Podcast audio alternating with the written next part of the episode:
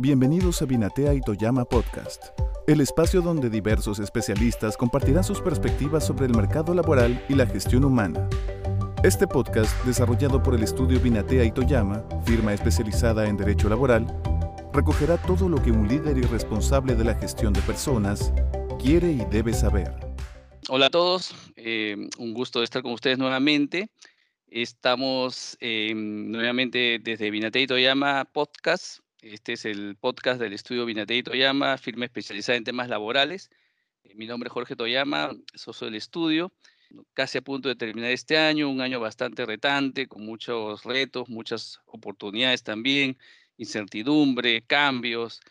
Eh, una época donde claramente los líderes, los que eh, gestionan una organización desde arriba, los gerentes, los CEOs, pues han tenido que dar todo de sí, más de lo que seguramente han podido dar en cualquier otro año, ¿no?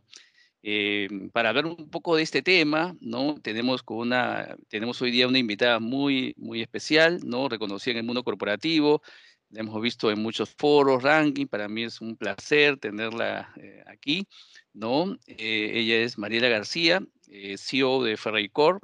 bienvenida, Mariela. Hola, hola Jorge. Eh, muchas gracias por la invitación, un gusto de estar acá. Y los felicito por este espacio, la verdad que excelente y que tenga, sé que tiene mucha acogida en diferentes canales. Genial, genial. muchísimas gracias Mariela. Mariela ocupa desde el año 2008 el cargo de CEO de Ferrer Corp. Eh, ha liderado el proceso de crecimiento y de diversificación de las diversas empresas del grupo, ¿no? Hasta convertir al holding en uno de los principales grupos económicos del país. Desde afuera, eh, yo admiro mucho a este grupo, así que reitero pues que es un placer, un gusto eh, tenerla aquí hoy día. Ah, a ver, vamos a empezar. Eh, Mariela, un poco para comenzar, un poco queríamos, digamos, partir del, día a día de, un gerente, un CEO, ¿no? Una persona que tiene a su cargo una responsabilidad de miles de personas y sus familias, ¿no? ¿Cómo es su día a día? Qué cosas han cambiado en tu rutina, ¿no? ¿Qué cosas crees tú que no van a ser las mismas después de la pandemia? Un poco, cuéntanos un poquito la parte del día a día profesional, si cabe la expresión de, un CEO. Sí, Jorge. Bueno, como se imaginarán, y supongo ha sido pues la, situación para, para, todos los gerentes, gerentes generales, altos directivos, ¿no? Eh, cuando comenzó todo este, este viaje, ¿no? En marzo, este, nuestros días se volvieron más intensos. Siempre son intensos, ¿no? Siempre están, con una, siempre están con una agenda muy recargada, pero, pero bueno, aquí la intensidad eh, aumentó sobre todo por la incertidumbre, el desconocimiento del evento al que nos enfrentábamos, ¿no? Nosotros eh, el domingo cuando se voceaba ya que esa noche nos iban a, a decretar la cuarentena, eh, un par de gerentes con mucho tino me sugirieron crear un comité de crisis COVID, ¿no? Porque tenemos nosotros protocolos para enfrentar diferentes crisis y diferentes riesgos, pero creamos un comité de crisis COVID, cual pues sesionó de manera casi permanente, ¿no?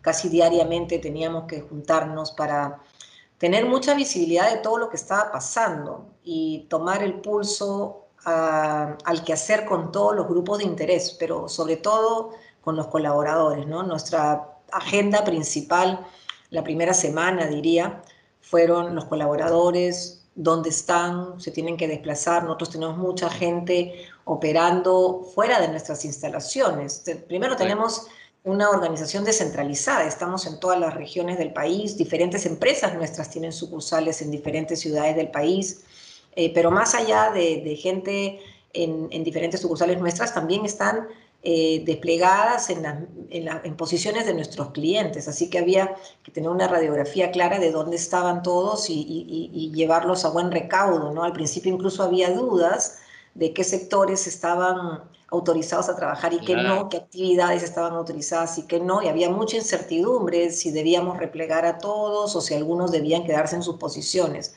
Así que los primeros días fueron súper intensos pero como dije, todos en equipo, casi en un war room, como, ¿no? Eh, virtual, este, y, tomando el pulso a qué pasaba, qué pasaba con nuestros clientes, qué pasaba con nuestros trabajadores, qué pasaba con nuestros proveedores, qué pasaba con nuestras representadas, que también en diferentes partes del mundo iban entrando a sus, a sus propias cuarentenas, ¿no? Así que fueron días muy intensos, eh, trabajando sábado, domingo. Aún recuerdo que en Viernes Santo... No ni sábado ni domingo, ¿no?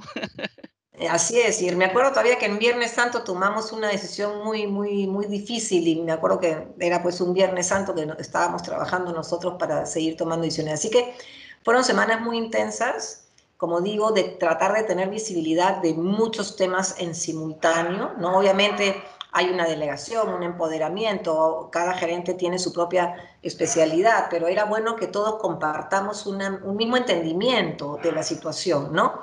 Y, fueron pues días de mucho ajuste de planes, o sea, no había una agenda clara, uno cuando ahora estamos en pleno proceso de definir y aprobar los planes y presupuestos del 2021, pues en ese momento no había ni un plan ni un presupuesto para el día siguiente, porque todo era novedad. Entonces fue fueron días de mucho ajuste de planes, ¿no? Eh, te diría que en lo personal mi rutina casi se mantuvo inalterada, levantándome temprano a la misma hora, eh, desde las 8 de la mañana ya en reuniones. Eh, la verdad que mi, mi, rol es básicamente reuniones, ¿no? La, de, mi puesto gerencial uno lo que hace todo el tiempo es estar con los equipos, con los gerentes, con sus equipos, para eh, un poco monitorear cómo van y, darles este, retroalimentación en sus planes. Así que mi, vida continuó en ese sentido un poco parecida, ¿no? Desde muy temprano en actividad me levantaba, me vestía, nada de estar este, ni, ni en buzo ni en pijama, ¿no? Ahí trabajando trabajando como un día cualquiera de oficina, pero obviamente desde casa, organizándonos también en casa para repartirnos los espacios, ¿no? Eh, y repartirnos las tareas, ¿no? Eh, sí, así que, que, eso fue un poco mi, mi, rutina. De, lo que hicimos mucho fue a través de reuniones estar cerca de las personas, ¿no? Y hasta ahora lo mantenemos, ¿no? Se hablaba de distancia social, creo que fue un término equivocado, creo que nunca debimos hablar de distancia social, sino de distancia física, ¿no? Mm. Y yo diría que hemos estado muy cerca a pesar de la distancia, de la distancia física. Eh, mantenemos una comunicación muy fluida con, con, los equipos, ¿no? Y bueno, nosotros felizmente hace muchos años ya eh, habíamos implementado todas las aplicaciones del G Suite, así que teníamos completa facilidad para comunicarnos por, videoconferencia, eh, obviamente también teléfono, WhatsApp y todas las otras tecnologías, pero la verdad que nuestras salas de reunión pasaron aquí a la pantalla. Claro, se ha perdido un poco lo tridimensional, todo es muy plano. A mí me gustan más las mesas y si son redondas mejor, ¿no? Este, pero bueno, mira, comenzamos las reuniones siempre con algo de chacota, ¿no? Claro, reemplaza el abrazo, el apretón de manos, pero siempre... Rompe, el frío también un poquito, ¿no? Distiende, no sé. Que también rompe a veces este, las tensiones, ¿no? Un poquito la chacota, ¿no? Hace más fácil que fluya. Sí, nosotros la verdad que somos, tenemos una cultura bien de, eh, somos muy responsables, estructurados, serios, hasta a veces este, de muchas tradiciones, pero a la vez eh, somos este, chacoteros, nos gusta.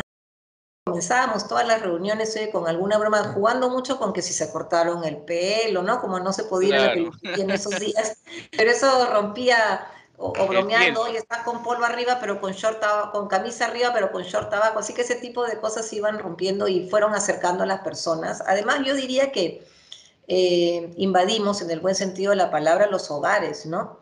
Así que hemos estado en una relación eh, mucho más cercana en el, en el, aspecto, pues, que veías a la persona en, en, su mundo privado, ¿no? En su mundo personal, ¿no?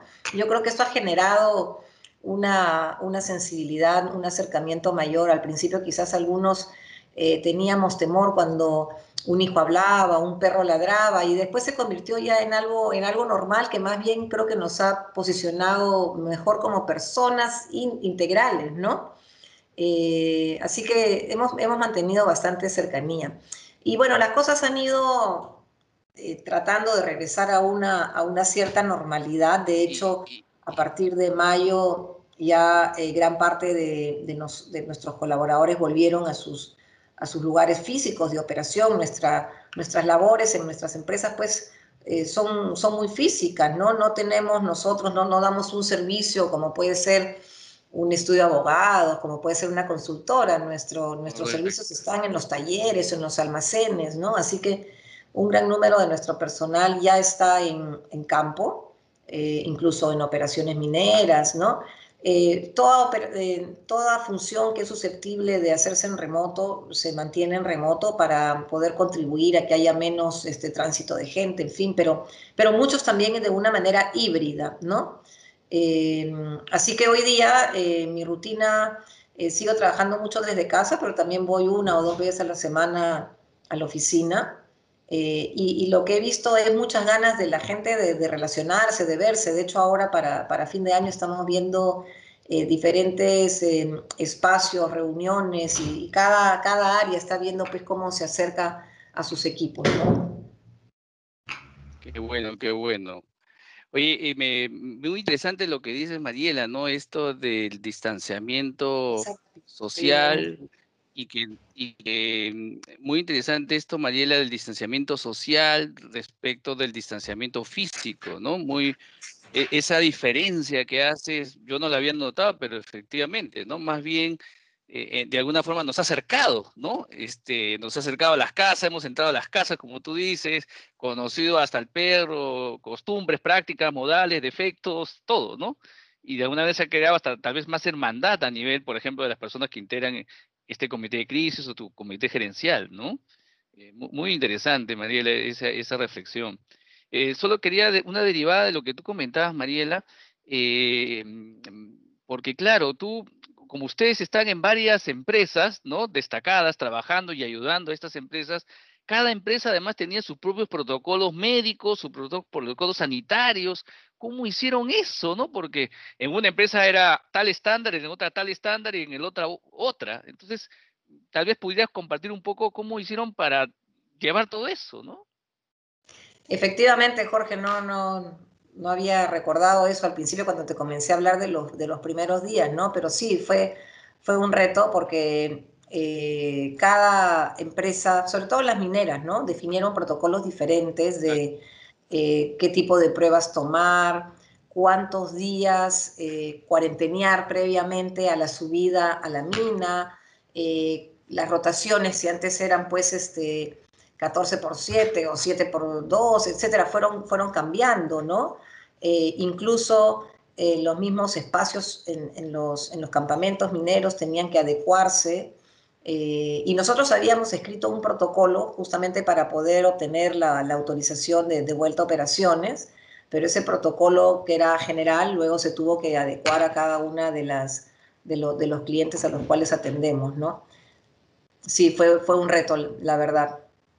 Sí, claro. Además, además nosotros eh, eh, no somos ni del sector minero, ni del sector industrial, ni del sector pesquero, atendemos a todos. Al principio no somos industria tampoco, no somos una empresa automotriz tampoco. Entonces al principio no sabíamos ni a qué sector teníamos que presentar nosotros este, nuestro protocolo, ¿no? Y tratábamos de averiguar con los diferentes gremios a qué sector pertenecemos y la verdad que nadie nos daba razón. Tuvimos que presentar nuestra carta en, en varios ministerios en simultáneo. sí, pues. Eh, una de las grandes este, problemas, de hecho, de la norma, de estas normas de emergencia, ha sido justamente eso. Cuando uno realiza más de una actividad, ¿cuál es la actividad que manda? ¿No? Eh, y, ahí, pues, este, no ha habido, hasta ahora no hay una solución. Bueno, ya no tiene sentido, ¿no? Pero bueno, efectivamente, ¿no? Muy bien, Mariela. Este, quisiera pasar otro, otro un poquito que lo has tratado, ¿no? Del, tema comunicacional, ¿no? En estábamos viendo una revista de aptitud de hace algunos años eh, tú comentabas este, la importancia de la comunicación interna en la organización, ¿no? Em, tú tienes este, tus gerentes, los gerentes, el comité de crisis, ¿no? Están las plataformas que permiten la comunicación, pero con los trabajadores que están en tus sites, ¿no? Que están en tus clientes, digamos, y en tiempo de pandemia, eh, y, teniendo en cuenta que hay trabajadores que hacen, pues, este, eh, trabajo remoto, otros que están, en muchos seguramente presencial, cuáles son los retos y cómo hicieron para que la empresa, digamos, esté conectada, ¿no? Internamente y todos los mensajes eh, de comunicación que parten desde arriba hacia abajo, ¿no es cierto? Pues lleguen a todos y, y todos se sientan pues integrados a la vez, ¿no? Sí, en realidad, como, como bien señalas, alguna vez este, me preguntaron sobre este tema, ¿no? Y, y, desde esa oportunidad comentaba, nosotros le damos mucha importancia a, la comunicación, en realidad, desde que entré a la compañía, obviamente ha ido evolucionando con el tiempo, usando diferentes canales y herramientas que existen hoy en día, ¿no? Eh, y nosotros eh, somos una corporación con, con, varias empresas que operan sus negocios, entonces ya veníamos trabajando ya hace algunos años en, en, los diferentes eh, planos de la comunicación, ¿no? Hay comunicación que llega desde la corporación, ¿no? Que, que da pues una visión de conjunto, un sentir, un, ser, sentir este, igual para todos, eh, algunos lineamientos para todos, ¿no? Y, luego la particularidad de cada compañía. Así que en esta ocasión hicimos un poco lo mismo, ¿no? Algunos mensajes, algunas comunicaciones eran desde la corporación mía en lo personal, este, y luego eh, eran acompañadas por comunicaciones del gerente general de cada una de las empresas del grupo. Y, y así seguían en cascada. Nosotros hace muchos años implementamos un mecanismo que le llamamos la comunicación en cascada. Bueno, me imagino otras empresas lo tendrán también y cada uno usará su nombre, ¿no? Donde sale un mensaje desde la gerencia general, pero luego eh, es compartido por el siguiente nivel y el siguiente nivel y el siguiente nivel, pues traen el mismo mensaje, el mismo video, pero luego le agregan algunos eh, mensajes del área en cuestión, ¿no? Del área en particular y, se hace mucho más personalizado a que simplemente llegue un video o llegue un comunicado de, la gerencia general. Así que hicimos mucho de eso eh, y también usamos todos los canales, ¿no? hoy día tenemos incluso un canal de TV a la interna en nuestra intranet, así que hicimos algunos videos, también escritos, ¿no? Comunicaciones escritas. Usamos mucho también los Meets, los, las videoconferencias como la que estamos teniendo ahora.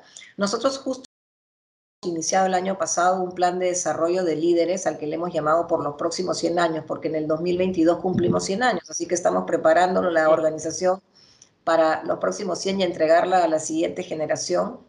Y y este, nos agarró marzo preparando la versión del año 2020, ¿no? Habíamos tenido la versión del 19 y estábamos preparando la del 20, así que rápidamente la volvimos virtual y lo que hicimos fue eh, dos veces a la semana a las 5 de la tarde nos juntábamos 150 líderes, ¿no? Así que eso también fue un espacio excelente porque todos teníamos este lugar común donde comenzamos, como dije hace un momento, chacoteando y de ahí con contenidos importantes, traíamos contenidos sobre lo que está pasando en la empresa, cómo estamos enfrentando el COVID, también información sobre los contagios, ¿no? Este, eh, los casos que se habían eh, complicado, lamentablemente tuvimos algunos fallecimientos, entonces compartíamos desde información del COVID, información de cómo está la la salud financiera también de la compañía y, luego contenidos en, este programa de liderazgo que está muy orientado a la transformación y al, mindset hacia la agilidad y el cambio y la transformación de nuestros negocios, ¿no?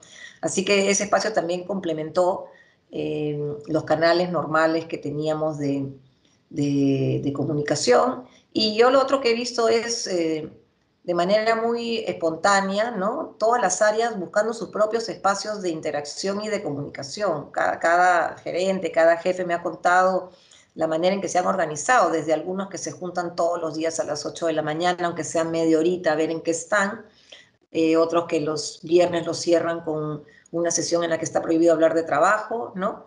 Y, así yo creo que ha sido una constante en toda la, corporación, en todas las empresas de la corporación y también el staff de la corporación, en, buscar espacios de, comunicación, ¿no? Y, de esta comunicación triple, ¿no? De, la salud, de cómo nos estaba yendo con, con este, defendernos del COVID. Hemos, la verdad, desplegado un gran esfuerzo de mm, eh, concientización y capacitación sobre el cumplimiento de protocolos, tanto en el trabajo como en casa, y de pedir que por favor eh, reboten esta información en sus círculos familiares y amicales, ¿no? Entonces hemos trabajado mucho en, el tema mismo del COVID, eh, también en dar un soporte emocional, ¿no? Muchas familias muy afectadas, con, con muchos familiares que se enfermaron y no la pasaron muy bien.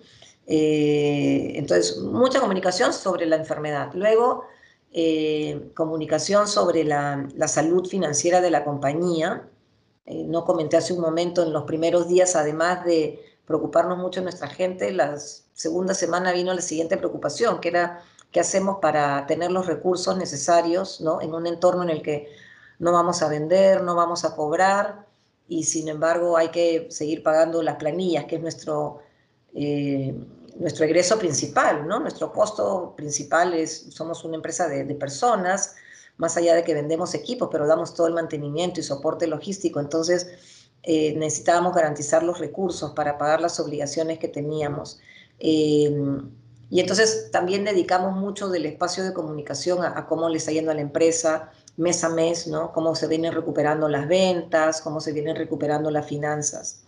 Y, lo tercero era no dejar de lado tampoco la agenda de largo plazo, o sea, que este, esta crisis del corto plazo no nos sacara también de nuestra mirada y nuestra agenda de largo plazo, que creo que es una de las principales labores de los líderes, ¿no? Mantener esta visión de largo plazo y, el ánimo del, vamos, y la vida continúa y vamos a, a seguir progresando. Qué bueno, qué bueno, Mariela. Eh, quería este, hacerte una, más que pregunta, de repente que pudieras compartir algunas sugerencias, recomendaciones, eh, sobre todo a la gerente mujer, ¿no? Conozco muchas personas que son gerentes, son jefes, y un poco como que a veces sienten pues que ya sea por la estructura de la empresa o, por ellas mismas o, u otras razones, como que asumir el reto de gerente general, ¿no? El gerente, y, en tu caso de CEO, ¿no?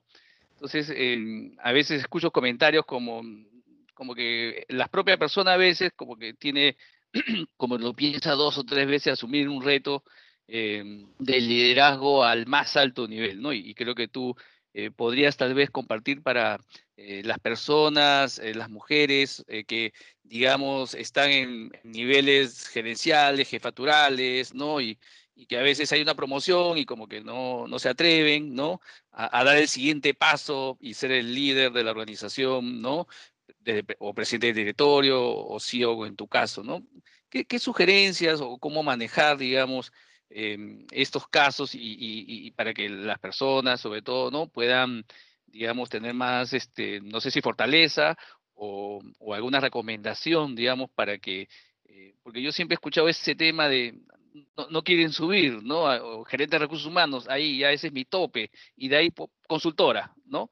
Entonces, em, no sé, ¿podrías compartir un poquito eso, tal vez? Bueno, las mujeres dicen no que no quieran subir, las mujeres dicen que es que no las quieren hacer subir, pero en fin, habrán dos visiones sobre el problema.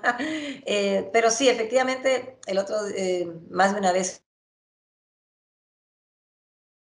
muchas mujeres cuando leen un, puesto, ¿no? El, mm. requisito de un puesto, un puesto que se está posteando ahí, y hay cinco requisitos, ¿no?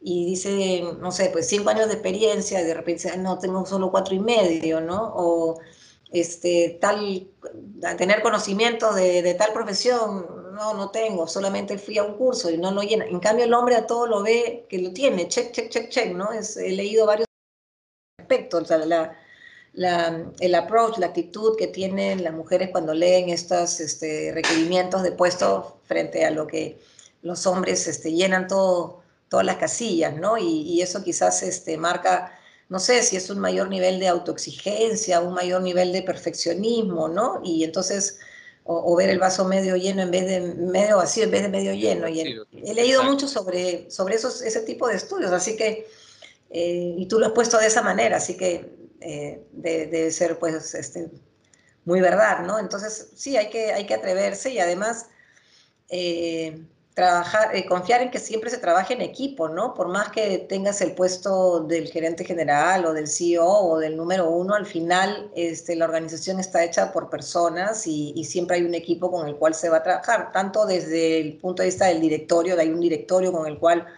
uno rebota ideas y, y tiene un acompañamiento, como también tu propio equipo gerencial, ¿no? Y yo creo que más, más aún en estos tiempos en donde eh, los proyectos, las definiciones de roles ya no son tan estáticas, sino que mucho también emerge, ¿no? De, los equipos, de, los jóvenes, de, gente que llega nueva a la organización. Hoy día cada vez hay más equipos multidisciplinarios y gente que ve que hay algo que mejorar en la propuesta de valor o en la experiencia del cliente y viene y lo propone. Entonces, eh, no, no tenemos que venir con todas las recetas y con todas las soluciones, ¿no? Creo que cada vez más se habla de la vulnerabilidad, eh, del, gerente general y de los gerentes en, general y, de poder mostrar que no saben todo y más bien pedir más ideas y más concurrencia de, los equipos. Así que en ese sentido, eso es algo que pueden hacer hombres y mujeres, ¿no?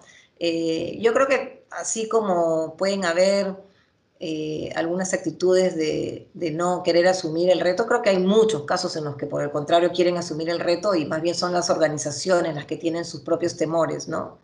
Muchas veces los temores vienen de la organización porque tienen temor a, a, esto, tendrá se, se, podrá comprometer del todo o no, porque va a tener que estar en su casa este, con los hijos, ¿no? Hay mucho todavía de eso y por eso a mí me encanta que... Las Exacto, y cada, muchos estereotipos, ¿no? Y de lo que tiene que hacer hombre y mujer, y hoy día en las empresas cada vez cuando se habla más del balance de vida, que cuando se comenzó a hablar de esto creo que estaba muy orientado a la mujer y yo me acuerdo hace unos años cuando en la empresa hablábamos de balance de vida y de equidad de género y política de equidad y de diversidad, y todo era orientado a la mujer y un par de personas me decían, pero ¿por qué a la mujer? Tiene que ser orientado también al hombre. Y creo que ha el concepto de balance de vida a que también sean los hombres los que tengan las mismas flexibilidades, porque si ellos no tienen la flexibilidad, pues no podrán compartir este, los roles eh, en la familia para, para que ya no sigan habiendo esos tabús de parte de las empresas de que las mujeres a las que le dan puestos de liderazgo no los van a poder asumir porque no van a tener el tiempo, ¿no? Además, mucho, solo para cerrar, este, tiene que ver la ley, ¿no? La ley peruana es muy, eh, digamos, maternal por alguna manera, ¿no? En muchos países puede ser responsabilidad familiares de ambos, ¿no? y, por ejemplo, se le otorga a la familia, al varón y a la mujer para que ambos definan, eh, por ejemplo, la atención al niño, ¿no? La, licencia de, paternidad o de maternidad o la hora de lactancia, en fin, ¿no? Y está muy concentrada también la ley en eso, ¿no? Felizmente que ya en Perú ahora hay días para los esposos, ¿no? Cuando, cuando nace una criatura. Y, y, bueno, al margen de la ley, como comentaba hace un momento, muchos programas de balance de vida ya comienzan a, preocuparse de dar espacio a los hombres y no solo a las mujeres, ¿no? Sin embargo, eh, algunas empresas que tienen estas flexibilidades para los hombres me cuentan que, no los usan, ¿no? Porque todavía quizás hay temor a cómo va a ser esto tomado por los compañeros en el trabajo. Claro, otro prejuicio adicional, ¿no? Un estigma, ¿no? Mm. Oye, para ir terminando, Mariela, ya no quitarte mucho tiempo, eh, teníamos una última pregunta que habíamos pensado, ¿no? Que es este, un poco los paradigmas, ¿no? Eh, que han cambiado para los CEOs, qué cosas ah, ya no, no funcionan, ¿no? ¿Cuáles son las prioridades de un CEO? Si tú, tú como líder, digamos, ¿qué prioridades crees tú o qué eh, características o hacia dónde debe estar orientado eh, la gestión de CEO en este periodo, ojalá ya de post pandemia, ¿no? Sí, este, bueno, yo creo que hay varias, eh, no sé si paradigmas, pero algunos lugares comunes que van a ir cambiando, ¿no?